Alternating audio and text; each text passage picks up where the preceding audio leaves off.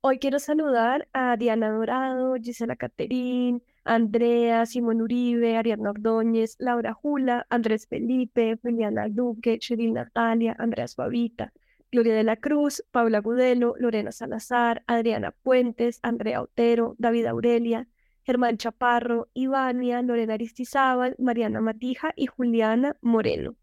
Tengo un jardín de rosas y son ustedes, mis Patreons, por supuesto.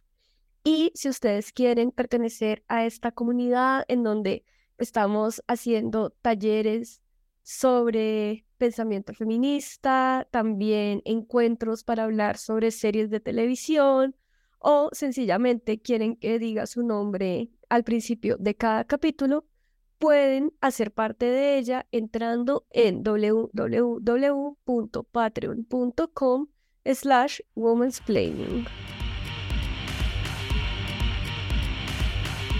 Esto es Woman's Planning.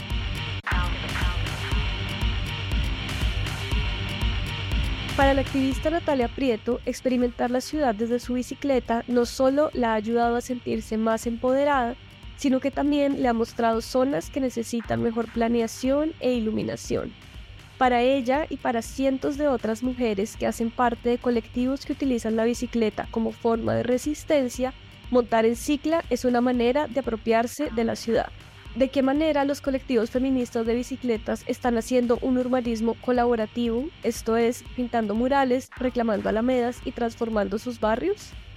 ¿Cómo reclamamos el derecho a un espacio público que nos violenta?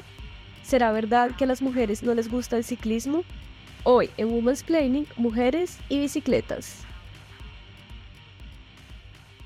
Hoy estamos con Natalia Prieto. Natalia es ingeniera industrial, actualmente cursa una especialización en gestión, desarrollo humano y bienestar social en la Universidad Externado. Es líder y cofundadora de la organización Paradas en los Pedales y líder de la organización Suba hacia la bici. Ella lleva 10 años trabajando de manera voluntaria en la organización social, promoviendo el uso responsable de la bicicleta y de medios de transporte sostenibles y desde la organización utilizando la bicicleta como medio para apropiación del espacio público, la reivindicación de los derechos de las mujeres y el empoderamiento de las mujeres a través de la pedagogía y el deporte. Hola Natalia. Hola Gloria, muchísimas gracias por la invitación, por este espacio tan bonito. La verdad, hace rato no tenía una conversación con otras mujeres sobre estos temas que me encantan, entonces qué bonito estar acá Estoy muy feliz de que estés con nosotras y también estamos con alguien que ya ha estado muchas veces en este podcast porque así es la vida y es mi podcast y yo mando y ella es la espectacular Juana Afanador. Juana es profesional en lenguajes y estudios socioculturales, obtuvo un máster en sociología con especialidad en estudios comparados de desarrollo de la Escuela de Altos Estudios ha sido catedrática en el Instituto de Estudios Políticos de Lille, la Universidad Paris-Et Laval, la Universidad Paris-Saclay, de la Universidad de los Andes, asesora en el Consejo de Bogotá y asesora independiente. Sus temas de investigación son territorios, identidades regionales, violencia, desarrollo, infraestructura e historia empresarial. Además, es la coautora del libro Metro Elevado, un nuevo Reficar U Odebrecht. Hola, Juana. Hola, Gloria. Eh, hola, Natalia como siempre, muy feliz de estar eh, aquí eh, con ustedes y como eh, dijo Natalia, pues charlando estos temas y además entre mujeres, porque casi siempre los temas de movilidad, de urbanismo son siempre con manes muy aburridores.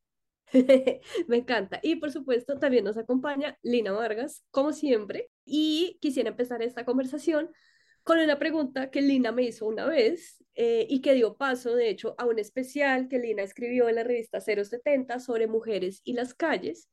Y es una pregunta que quisiera hacerles y es si ustedes alguna vez han sentido miedo caminando por las calles de Bogotá. Spoiler, sí, me imagino.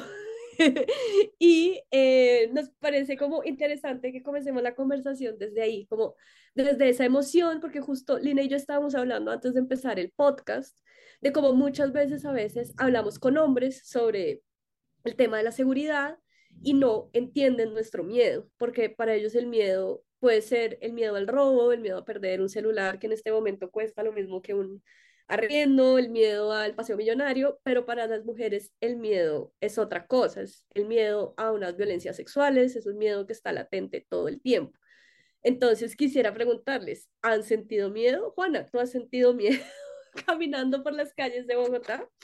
Hola, Gloria. Spoiler, sí. Eh, sí, dijimos todas las mujeres, siempre que nos hicieron esa pregunta. Sí, miedo y, y bastante miedo, ¿no? Hay además una relación entre ser mujer y el espacio público y las calles eh, que nos ha determinado también mucho nuestro comportamiento social y nuestra relación con la calle, ¿no? Las mujeres tenemos que estar en la casa, las mujeres somos más bien de los espacios cerrados, las mujeres no tenemos por qué apropiarnos del espacio público, entonces ya venimos además con una división del espacio que hace que no sea nuestro espacio naturalmente, ¿no? Que ya hay una construcción social del espacio para que sea un espacio masculino y no un espacio eh, femenino. Entonces sí, vivimos todas con un miedo constante y además a cualquier edad, ¿no? Desde muy jóvenes hasta las mujeres adultas mayores, pues uno es como, mi abuela me dice, sí, voy a salir a comprar algo por la noche, ¿cómo se te ocurre? No, ten cuidado, ¿con quién vas a ir? ¿Por qué? Porque pues es el miedo constante. Eh, pero si un hombre mayor, mi papá me dice, eh, Juana, voy a salir a... Ah, bueno, sí, normal. ten cuidado, pero no le voy a decir lo que le diría a mi mamá, a mi abuela, a mis primas, a mis amigas, eh, a mis tías, porque el miedo además a, a, la calle es un miedo que nos han logrado inculcar entonces, claro, yo, por ejemplo, si cargo y vivo con eh, muchos de esos miedos eh, constantemente en la calle, así sea de día, si es una calle sola, eh, si alguien está al lado mío, empieza a caminar detrás mío, me da miedo, ¿no? El miedo también, pues, al otro en la calle, pero el miedo al mismo tiempo a estar sola en la calle. Entonces, sí, se vuelve un, un espacio totalmente miedoso y, y que toca salir a conquistar de cierta manera. Y yo quisiera ahora preguntarle a Natalia si ha sentido miedo. Aquí creo que debo hacer un disclaimer y es que yo no sé montar en bicicleta porque siempre me dio miedo montar en bicicleta. Entonces, la sola posibilidad de moverme en bicicleta, ahora me dan ganas a veces. Tengo, tengo que decir que nuestra alcaldesa Claudia López me lavó el cerebro y a veces me dan ganas de hacerlo con las nuevas bicicletas pero pues me siento ridícula aprendiendo a montar bicicleta a los 40 años por un lado y por otro me da pavor. O sea, me da pavor verme en una bicicleta sola en la calle. Entonces quisiera preguntarle a Natalia si alguna vez ha sentido miedo porque para mí es una superheroína solo por eh, conquistar la ciudad en bicicleta. Bueno, de eso hace parte para hacer los pedales y es decirle a las mujeres si se puede. Y por eso salimos y por eso nos montamos porque siempre se puede y porque es la manera más significativa de hacer una protesta. Nosotras protestamos todos los días cuando salimos a las calles, cuando vamos solas, cuando nos reunimos dos o tres amigas y nos dicen, ay, pero están solas y yo no, voy con Sofía, voy con Pilar, yo no voy sola, vamos las tres, porque normalmente pasa eso. Estamos solas y somos mujeres. Si va uno un solo hombre, ya estamos acompañados. Entonces es nuestra manera de protesta, así que anímate es un poquito soltarse el viento, es anímate, porque es muy chévere. Y la libertad que nos da la bici es, es única. Hay que subirse para sentirlo y lo puede decir cualquier ciclista urbano, deportivo, aficionado, profesional. Mira que este año Súbase la bici cumple 11 años y Paradas en los Pedales cumple 8, 8 9 años. Porque nosotros salíamos, la, la, la organización la fundó mi, quien es actualmente mi pareja, con su hermana, porque iban a otro ciclopaseo, que es el primer ciclopaseo de Bogotá, que se llama Ciclopaseo de los miércoles, de pronto los conocen porque son, eh, varios son de allá de, su universidad, eh, y él y asistía y decía, oiga, necesitamos esto también en nuestra localidad, por eso se llama Súbase la Bici, porque nace en Suba, y empiezan a hacer paseos chiquitos y demás. Yo en el transcurso del tiempo los conocí, me uní, me enamoré del proceso, no solo de de la bicicleta, sino todo lo social que hacían alrededor, cómo le enseñaban a la gente a montar en bicicleta, cómo le enseñaban a vivir su ciudad, porque yo soy una enamorada de Bogotá, que le tenía mucho miedo a Bogotá por ser mujer, porque eh, había pasado por situaciones, eh, yo creo que a todas nos han pasado mil historias y sobre todo el día que vamos arregladitas y hasta el día que no, porque estos putas perdón, la grosería, eh, son siempre a a, molestar a la mujer por verla vulnerable. Ni siquiera es por sentirse como los machos. Sí, este, el machismo es absurdo y aparecen ellos en puedo tener posesión sobre ella, no importa si les parezca bonita, si es que fue sexy, si es que tenía la falda corta, todas son excusas que nos resultan revictimizando a las mujeres, pero todas hemos tenido una experiencia. Y Paradas en los Pedales, mira que nace porque en su base a la bici hacíamos estos recorridos tan bonitos, yo decía, pucho, o sea, todos nos enamoramos de estos procesos, y empezamos a ver un factor diferencial y es que las mujeres el, el, porcentaje de mujeres no crecía y adicional veíamos que el porcentaje de mujeres eh, no era la misma, ¿sí? Siempre era la misma Natalia que traía a su amiga y después venía otra amiga, pero no venía la misma que trajo hace ocho días y así con todas, por más de que la gente intentara traer a una amiga más, venían una, dos veces y no volvían pero el grupo sí seguía creciendo. Entonces, al contrario del porcentaje de mujeres aumentar, iba disminuyendo. Entonces, empezamos con un grupo de 50 personas, de las cuales 5 eran mujeres. Luego eran 100 personas, de las cuales 5 seguían siendo mujeres. Llegamos a ser 1000 personas y no superábamos 40 mujeres. O sea, el porcentaje cada vez... Entonces, sí nos entró un poco de curiosidad de, pero, ¿qué pasa con las chicas? Hicimos un focus group con chicas que se mueven en bicicleta que las conocíamos de parchar mucho, de andar, de callejear y todo, las citamos a un café y dijimos, bueno, vamos a ver qué pasa.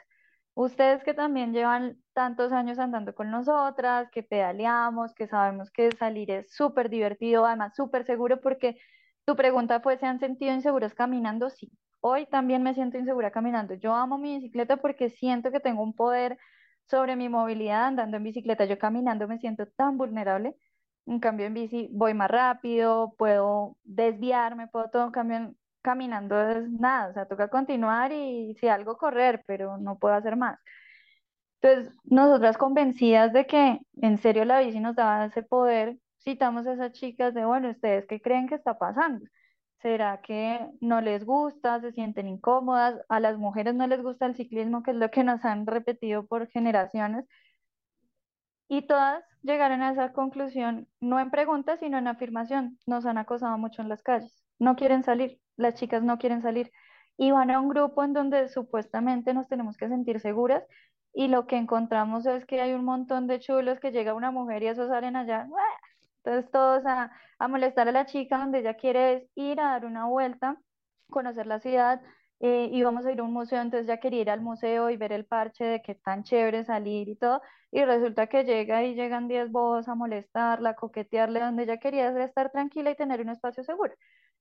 Entonces dijimos, hoy hagamos un alto en el camino y nos va a tocar generar un espacio únicamente para las mujeres, para que se sientan seguras, para que se enamoren de este cuento, y ya después enamoradas ya empezamos a tratar los otros temas. Y para eso necesitábamos muchas chicas andando y muchas chicas fuertes y demostrándole porque el ejemplo es algo que, que anima mucho. Si uno ve una chica caminando acá en la esquina, lo que tú dices, sacando al perrito, uno dice, oiga, es seguro. Entonces yo voy ahí a esa hora, ya sale como a las seis, entonces yo también a las seis y ahí ya somos dos chicas y ya estamos las dos cuidándonos. Entonces ese ejercicio lo empezamos a hacer y ya después empezamos con temas de pedagogía. Fue muy chévere porque entendimos que no solo hay que trabajar en empoderarnos a nosotras, sino también en educarlas, porque también nuestra cultura en general en Colombia es muy machista y los hombres desconocen muchas cosas.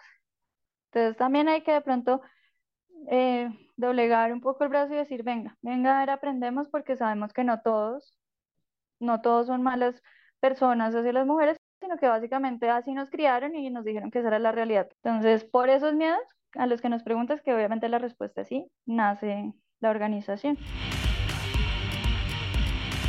Hola Natalia, hola Juana, hola Gloria, un gusto estar con ustedes esta tarde eh, y hablar de, estos temas em, con, con, ustedes. Em, yo quería hacerles una pregunta y es que eh, creo que hay cierta sensación, digamos, en, en, general, de que el tema de las violencias eh, contra las mujeres en el espacio público es demasiado grande, es demasiado complejo, em, es, es en, en, ciertas ocasiones demasiado intangible y por eso mismo entonces es difícil eh, de, de resolver, pero sobre todo hay una cierta sensación, por supuesto no, no compartida por, por nosotras acá, eh, de, que viene de ninguna parte, ¿no? De que es una cosa que nos cayó a las bogotanas porque pues somos de malas y porque nos toca, digamos, afrontarlo y resignarnos y vivir de esa manera. Como que no es una cosa ni que viene de ninguna parte ni que va para ninguna parte, sino que está ahí como un meteorito pues que nos cayó encima.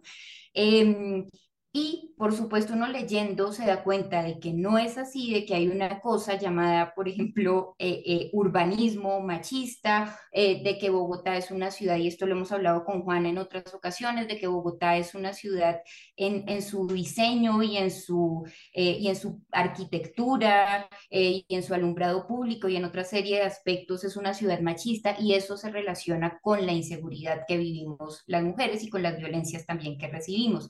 Yo quería preguntar preguntarles em, cómo, cómo, ustedes eh, analizan, digamos, esa relación entre una ciudad eh, que termina siendo machista y una ciudad que se vuelve insegura para nosotras y cómo han experimentado también esa, esa relación en el espacio público. Hola, Lina.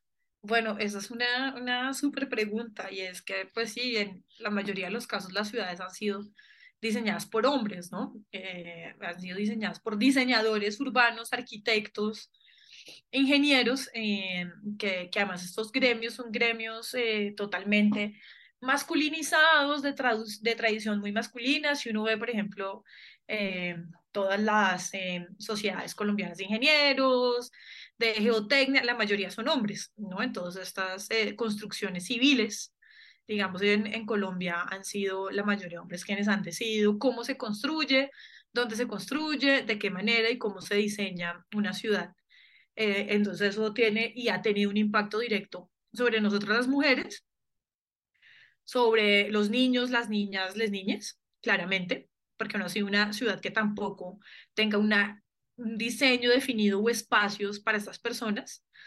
Eh, para las mujeres con hijos, es todavía más problemático, y para los adultos mayores, ¿no? Es como si fuera una ciudad que decidieron, eh, y pasan muchas ciudades del mundo, la gran mayoría de ciudades, eh, que son ciudades hechas para hombres, eh, en su mayoría, y mujeres, pero mujeres jóvenes, mujeres jóvenes, sin hijos y en cierta categoría de edad. Entonces hace que estos espacios se vuelvan unos espacios muy agresivos y muy violentos para nosotras, ¿no?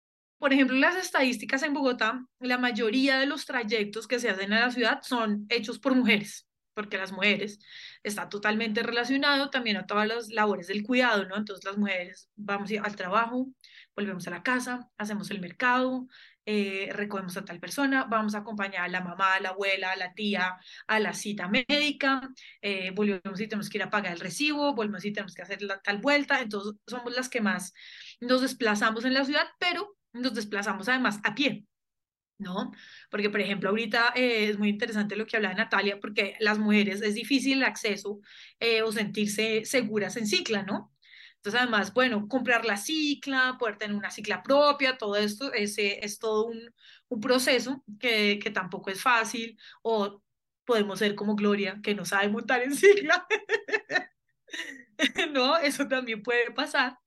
Eh, entonces hace que, que, claro, que todo se vuelva eh, muy complicado. Entonces las mujeres, por ejemplo, eso somos las que más vamos a pie, eh, pero a la vez somos entonces quienes nos enfrentamos más a los retos de la ciudad y de las calles de, la ciudad y a los riesgos, ¿no? Hay riesgo entonces a ser atractadas, al riesgo a ser violentadas, o todas las cosas que nos contaba, por ejemplo, Natalia, de que un man se le lanza a darle un beso, el otro a tocarla, el otro a masturbar. Pues claro, estamos totalmente en un ambiente eh, que nos eh, vulnera con todas eh, esta cosa, porque pues los manes son una paila. Y además, si los espacios son diseñados por ellos, hechos a medida de ellos y para ellos, pues es buenísimo, porque entonces, pues ellos están en su, en su reino eh, felices. Ahora, hay algo que me parece muy interesante que se está haciendo en varias ciudades de a poquitos, y es el urbanismo feminista. Y no solo es un urbanismo que se dice feminista porque es hecho por mujeres feministas y que tienen otras prácticas en cuanto al diseño urbano, sino porque son, eh, la idea es que sea un urbanismo colaborativo, que yo en el barrio voy y trabajo con la gente del barrio y le digo eso, a las mujeres del barrio, ustedes porque se sienten eh, inseguras, se sienten inseguras. ¿Por qué? No, porque esa calle es muy oscura. No, porque aquí no hay suficientes, porque ese parque es muy encerrado, entonces uno no tiene por dónde salir y es oscuro a partir de tal hora. ¿no? Entonces se va creando y se va a, eh, construyendo, co-construyendo un espacio y un modelo urbano también con la gente que, que habita el espacio y habita el territorio, porque pues es que un territorio es mi barrio, mi cuadra, el parque de la esquina, todos esos son eh, pequeños territorios que son los que habitamos eh, y que son los que tenemos que co-construir, ¿no? Para poder apropiarnos del espacio y perder todos estos miedos. Entonces, como decía Natalia, bueno, ustedes por qué no usan la cicla? ¿Cómo con, qué incentivo, qué les daría tranquilidad para andar en cicla. No, pues a mí, por ejemplo, me daría tranquilidad que el bicicarril de la séptima tuviera las distancias, o sea, tiene que haber por lo mínimo como un metro, una cosa así. Acá me da pánico porque pasan pegados, entonces no, a mí eso no me da tranquilidad. Si hubiera las distancias prudentes, me daría mucha más tranquilidad, ¿no? Entonces son todo ese tipo de, ejercicios que son eh, necesarios e importantes, pero pues todos los secretarios de movilidad son hombres. Director del IDU, hombre. Ministerio de Transporte, hombre. Eh, presidente de la Agencia Nacional de Infraestructura, hombre. Bueno, viceministra de Transporte, ah, una mujer. Eh, Invías, hombre. Entonces, sí, pues es bueno, en todos estos cargos y quienes están eh, dictando la línea son todos hombres. Entonces también se vuelve una cosa muy compleja y como decía eh, Natalia, que me gustó mucho, es como, claro, se vuelve, por ejemplo, lo que ustedes hacen comparados en los pedales es una resistencia enorme. Y un ejemplo de resistencia de, no, nosotros sí estamos acá y no paramos y las calles son nuestras. Y vamos en nuestras ciclas y vamos entre nosotras, ¿no? Y que, que creo que eso es un ejercicio muy importante y muy eh, valioso que debería tener. Pues es que, o sea, eso es un modelo impresionante y buenísimo pero yo creo que es muy importante que, que en Colombia, en Bogotá, empecemos a hablar cada vez más de esos temas y a presionar cada vez más sobre construir diferentes modelos de, de ciudad. No, Juana, porque tienes que ser técnica. Si no eres técnica, no puedes participar de esta discusión. Exacto. Eh, algo que tú dices me llama mucho la atención porque creo que tiene que ver con lo que nos contaba Natalia ahora y es esta idea del urbanismo feminista como un lugar para la colaboración. ¿No? O sea, como que me pareció muy poderosa esa idea de, ven amiga, trae tu bicicleta y monta conmigo, O sea, como, como tantos problemas que se solucionan bajo esa consigna de no me cuida la policía, me cuidan las amigas, es literalmente, digamos, de lo que nos están hablando. Y me parece muy interesante y como que quisiera saber un poco más de eso, ¿no? Como, como que, que, qué linda manera de hacer que más personas, más mujeres se suban a la bici y es como, ven, hagámoslo juntas, ¿no? Y pues quisiera que nos contaras un poco más de esa cooperación. Una de las, de las motivaciones más importantes para las mujeres para salir es que haya otra mujer. Sentimos como ese, ese apoyo entre nosotras mismas, así no se ha dicho, ¿sí? Es como si allá hay otra chica, yo voy. En el Transmilenio, me subo al Transmilenio y yo busco la silla donde haya una mujer y voy y me siento al lado, ¿sí? Eh, uno siempre, ojalá que el taxi que me toque, la conductora sea chica, ojalá. Entonces, en la bici pasa lo mismo. Ojalá haya grupos de mujeres en el que yo me pueda unir porque es un escenario en el que me siento segura.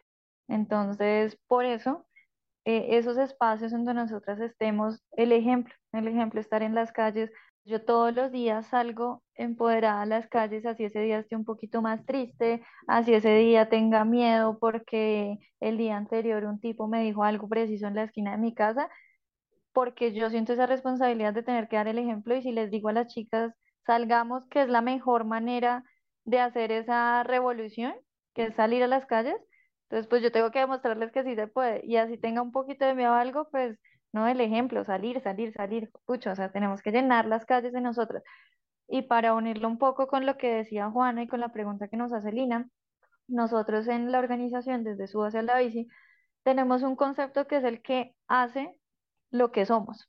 Y es que no hay lugares eh, inseguros, sino lugares deshabitados. Y nosotros amamos mucho nuestra ciudad y queremos que nuestra ciudad sea una ciudad segura y por eso salimos a pedalearla. Entonces, no hay espacios inseguros, sino espacios desolados. Si habitamos los espacios, empezamos a preocuparnos por esos espacios y eso la bicicleta hace mucho y la gente que anda en bicicleta hace mucha presión para que esas cosas pasen. La bicicleta es muy importante en una ciudad como Bogotá porque la gente normalmente se lo que hace es transportarse del lado A al lado B. Punto A, punto B, que me conecten desde Suba hasta el centro donde yo estudio y me conecto a través de una lata de gigantes, llámese carro, llámese Transmilenio, llámese taxi, lo que sea, ¿sí? particular o público, pero a mí me preocupa solo lo que está pasando dentro de esas cuatro latas y no lo que pasa en el exterior. Cuando una persona anda en bicicleta o caminando, pero digamos que en bicicleta podemos recorrer espacios mucho más largos, eh, nos damos cuenta de, oiga, esa basurita que estaba en la esquina, oiga, ese árbol que me está tapando acá, que no me deja pasar, oiga, esa luz que no está alumbrando, pues nos empezamos a inquietar y a decir, oiga, ¿con quién hay que hablar? Organizaciones como la nuestra, que ahorita hay muchísimas, se empiezan a inquietar y a tocar la puerta de, oiga, señor eh, Idu, vea que acá hay un hueco y esto pertenece a ustedes, por favor, arréglenlo. Oiga, señor UAES, en este espacio están llenando de basuras y el alumbrado público no está, entonces por favor solucionémoslo porque por ahí transitan un montón de mujeres, por ahí transitan un montón de ciclistas, de niños y niñas que se van al colegio en sus bicicletas, entonces la bicicleta sí ayuda mucho para que la gente se apropie de la ciudad, de sus espacios, y eso nos falta mucho en una ciudad como Bogotá, apropiarnos de los espacios. Pero creo que la ciudad va caminando hacia, hacia ese camino de volver a darle ciudades a la gente. Uno va al Parque de Simón Bolívar, un espacio maravilloso que en su época fue un botadero, porque era un botadero de basura. Entonces, qué chévere volver a tener estos espacios tan maravillosos para la gente y uno va a ese espacio y son niños, mujeres, mujeres con sus hijos, porque las labores de cuidado normalmente son acarreadas por las mujeres y somos quienes habitamos esos espacios, quienes necesitamos esos espacios porque nosotras no tenemos por qué estar encerradas en una casa haciendo solo labores de cuidado, necesitamos espacios de distracción, necesitamos espacios, de esparcimiento, de conocernos con otras personas, de disfrutar nuestra ciudad y sobre todo de hacer nuestra ciudad más segura. Entonces sí tenemos que ir un poco a, a la deconstrucción de la ciudad y construirla nuevamente, pero construirla para la gente y para la gente enfocada en quienes más las habitan, que son las mujeres, porque nosotras sí las estadísticas lo dicen y la realidad y todas lo conocemos y Juana ya lo dijo, que la mayoría de viajes que se hacen son viajes de cuidado, que son viajes de llevar al niño al colegio, ir a hacer el mercado. Y si a eso le sumamos que históricamente tenemos unas cargas acá, unos estereotipos absurdos que nos dicen que no podemos salir a la calle en la noche, pero pues ¿qué hago si mi hijo estudia en la noche, el colegio es a las 7 de la noche y me tengo que devolver o ir primero por él solita y luego devolverme con él o con ella a, la casa. Entonces necesitamos que esos espacios sean seguros, que sean para la gente, que sean habitables.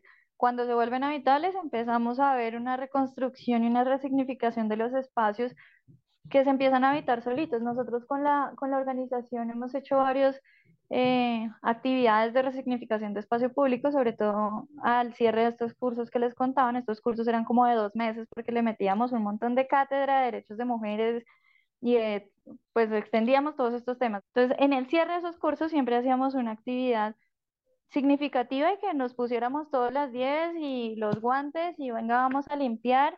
Entonces hacíamos como, listo, los de este curso, ¿de dónde somos? De de Barrios Unidos, de Suba, entonces la mayoría somos de tal lugar.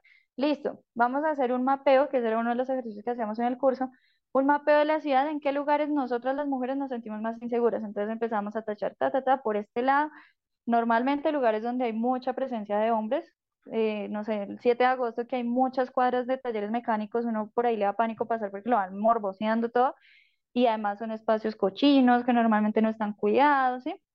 Otro, otros escenarios que siempre marcábamos eran alamedas o lugares que conectan los barrios, eh, que sí o sí para nosotras son obligados para esas labores de cuidado, para ir al supermercado, para ir a donde los niños y demás, pero como son alamedas o son espacios que quedan entre conjuntos cerrados y demás, son espacios olvidados, o sea, espacios que toca pasar o caminando o en bicicleta, entonces no es importante para el mundo porque por ahí no transitan carros, entonces estaban cochinos, llenos de escombros, las luminarias dañadas, entonces ahí hacíamos esos como eh, le poníamos importancia a esos puntos y hacíamos una votación de, bueno, ¿qué, qué espacio vamos a, a intervenir? Entonces, tal.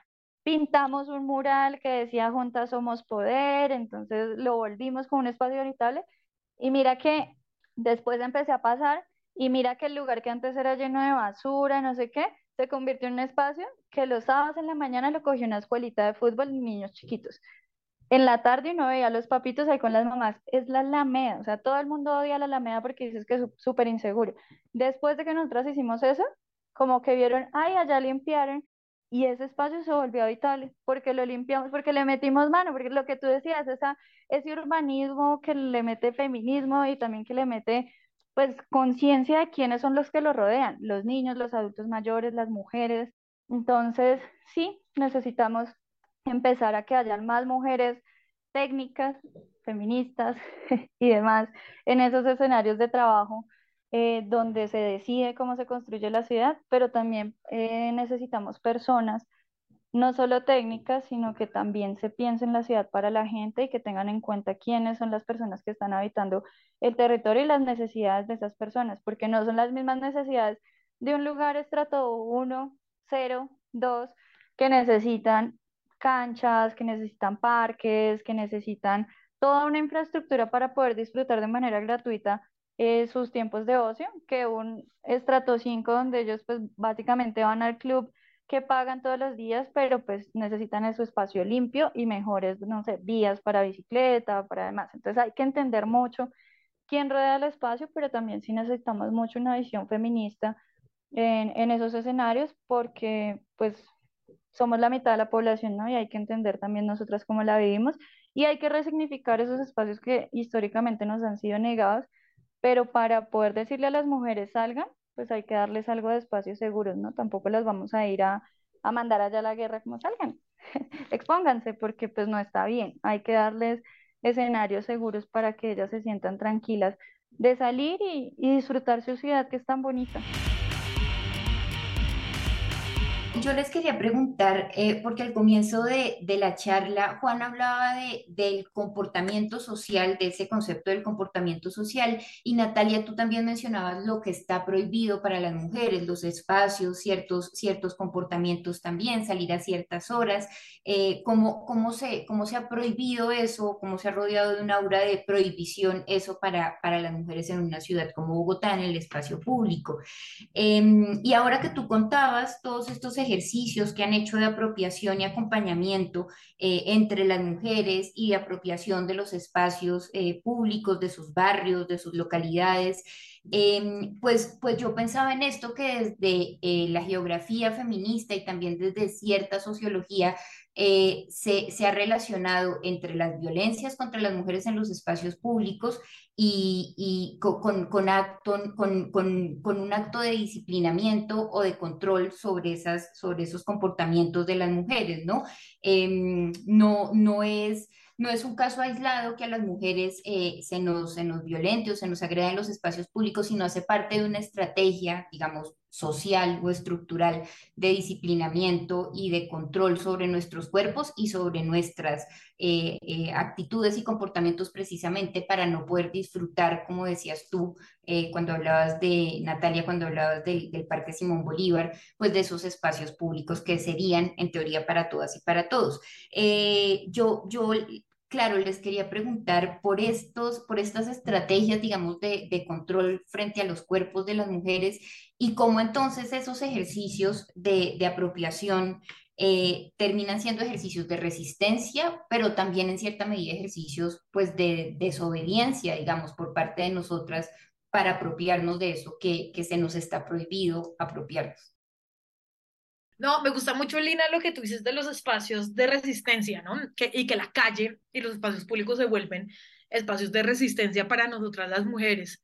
Creo que algo muy chévere que pasó eh, en el paro nacional y es que había una gran presencia feminista y gran presencia de las mujeres jóvenes y las mujeres mayores, ¿no? Acuérdense de la primera línea de las mamás ¿no? Que salieron ahí a la calle a defender a, sus hijos y todo, la primera línea de mamás, a tomarse el espacio público también em, desde, desde ese lado de las mujeres, ¿no? De solas nosotras para proteger a nuestros hijos. Entonces eso ya está rompiendo con el esquema que la mamá tiene que estar en la casa regañando a los hijos por estar afuera, estar marchando, ¿no? La mamá está ahora afuera acompañándolos y protegidos y haciendo parte de esta movilización eh, social, ¿no? Entonces también cambia el orden eh, establecido y, resignifica eh, los espacios de, de, resistencia, las calles, la movilización social y los espacios, ¿no? Porque miren que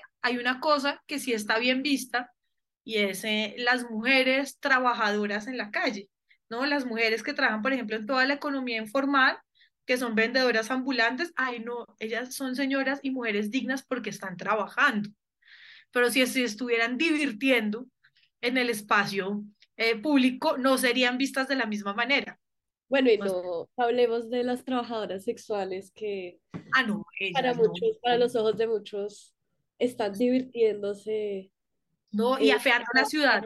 Y están divirtiéndose. Exterminadas. Exacto, están eh, divirtiéndose mientras afean la ciudad. No, no, no, es que por, e, por ejemplo, no, pero eso, ¿no? Las trabajadoras sexuales, ese sí no es un trabajo digno. Y es porque son unas mujeres de la, como, de la vida alegre, imagínense. ¿No? Eh, todos estos, eh, además, todos estos prejuicios que hay alrededor de las mujeres que se encuentran en el espacio público. Y miren cómo están vestidas. Además, miren, esa mujer en la calle casi desnuda, con este frío. No, no, no, porque es también, no, que además entonces termina además que cómo tenemos que ser en el espacio público y cuando estamos en el espacio público tenemos que estar vestidas de determinada manera. ¿no? Que es el comentario, ay, pues claro, pues Natalia, por algo te cogieron la cola, seguramente tenías una minifalda lo más probable. No, no, o sí, o porque no, o sea, porque tienes boca, o sea, por eso te di un beso ahí un tipo en la calle. ¿Quién te manda a tener boca, Natalia? Es el colmo, ¿no?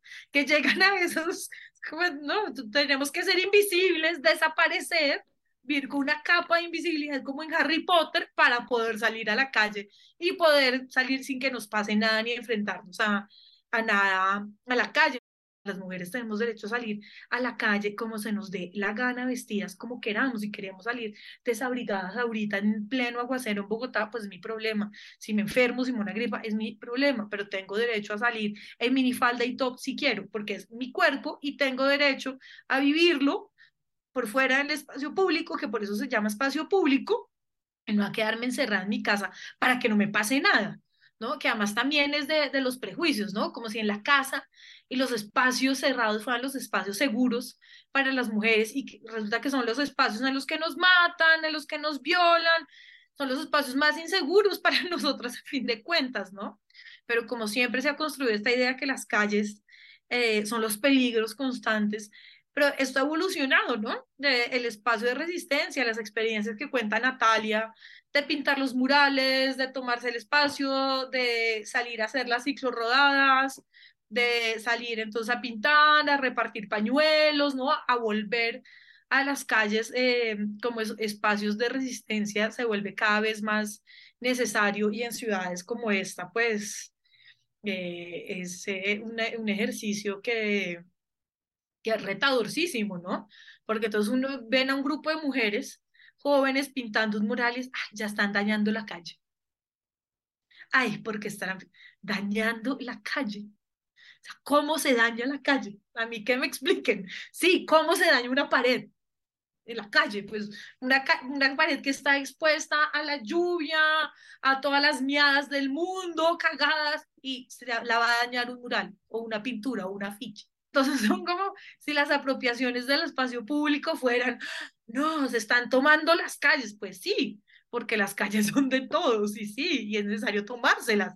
Entonces salir a hacer los murales, eh, que haya conciertos, eh, que la gente salga a montar patineta en los sitios en los que se puede eh, por fuera de su barrio, así no sea su barrio, ¿no? Pero la gente se asusta apenas ve algo que es un poco distinto a lo que... Y se asusta cuando ve vida en las calles y cuando ve intervenciones urbanas espontáneas.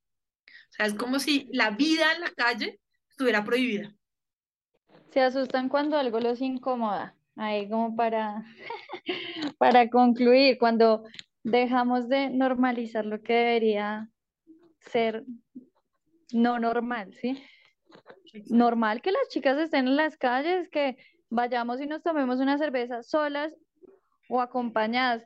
¿Qué tan común es ver a un hombre ir y tomarse una cerveza en una taberna normal? Pero uno va como chica a tomarse, porque hoy tuve un día súper estresante, me peleé con mi marido, no sé qué, y salgo y voy y me compro una cerveza y se ve súper mal, o sea, todo el mundo seguramente me va a señalar y va a juzgar y está que está haciendo acá, buscándose problemas, no sé qué.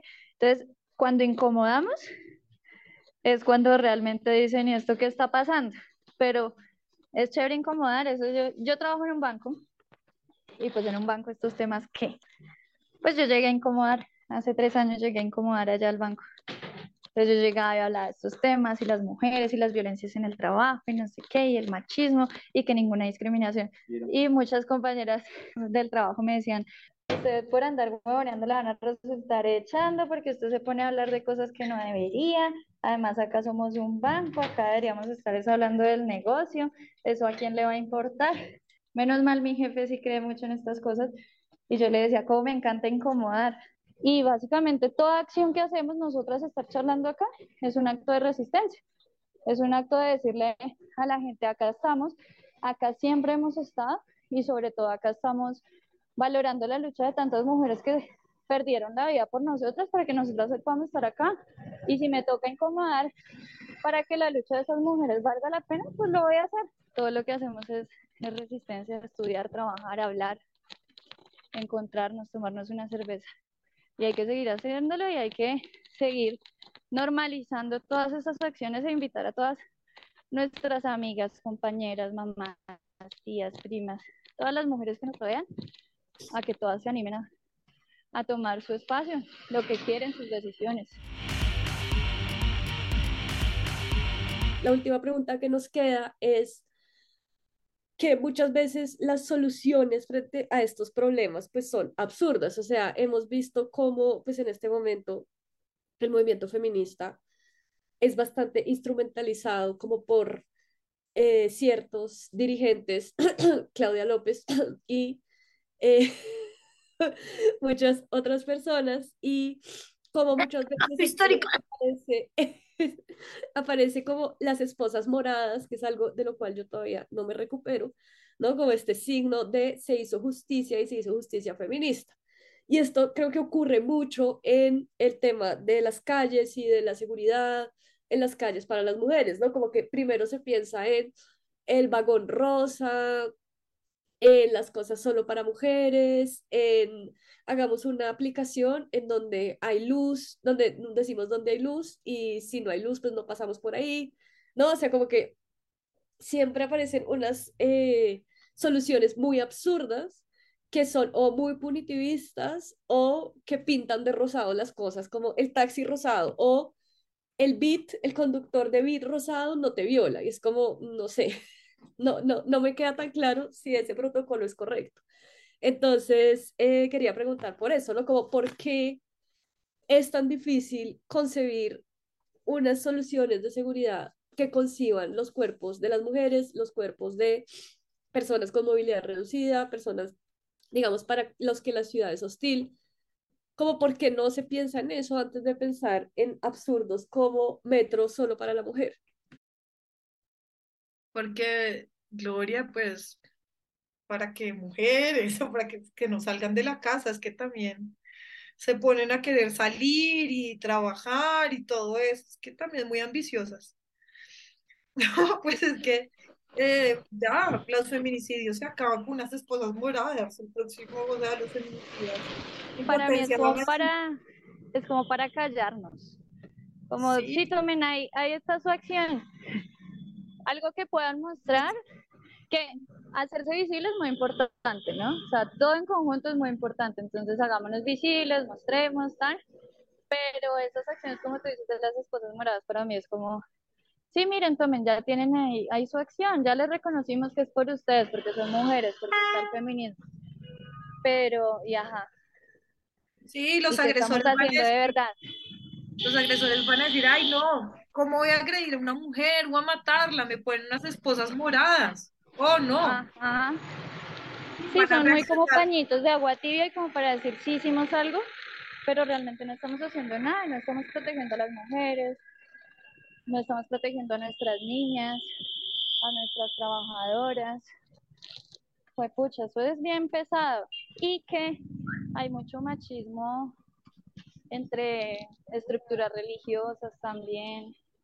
Las religiones es otro tema súper álgido de tocar, pero que tiene muchísimo poder también en muchas mujeres y que intentan invisibilizar las luchas femeninas, ¿no? Pues cuántas personas, estructuras y hasta mujeres tratan de opacar esas luchas. Es una lucha de poderes, es una lucha de poderes, diría Me parece espectacular terminar el podcast con este paisaje sonoro que nos regala Natalia.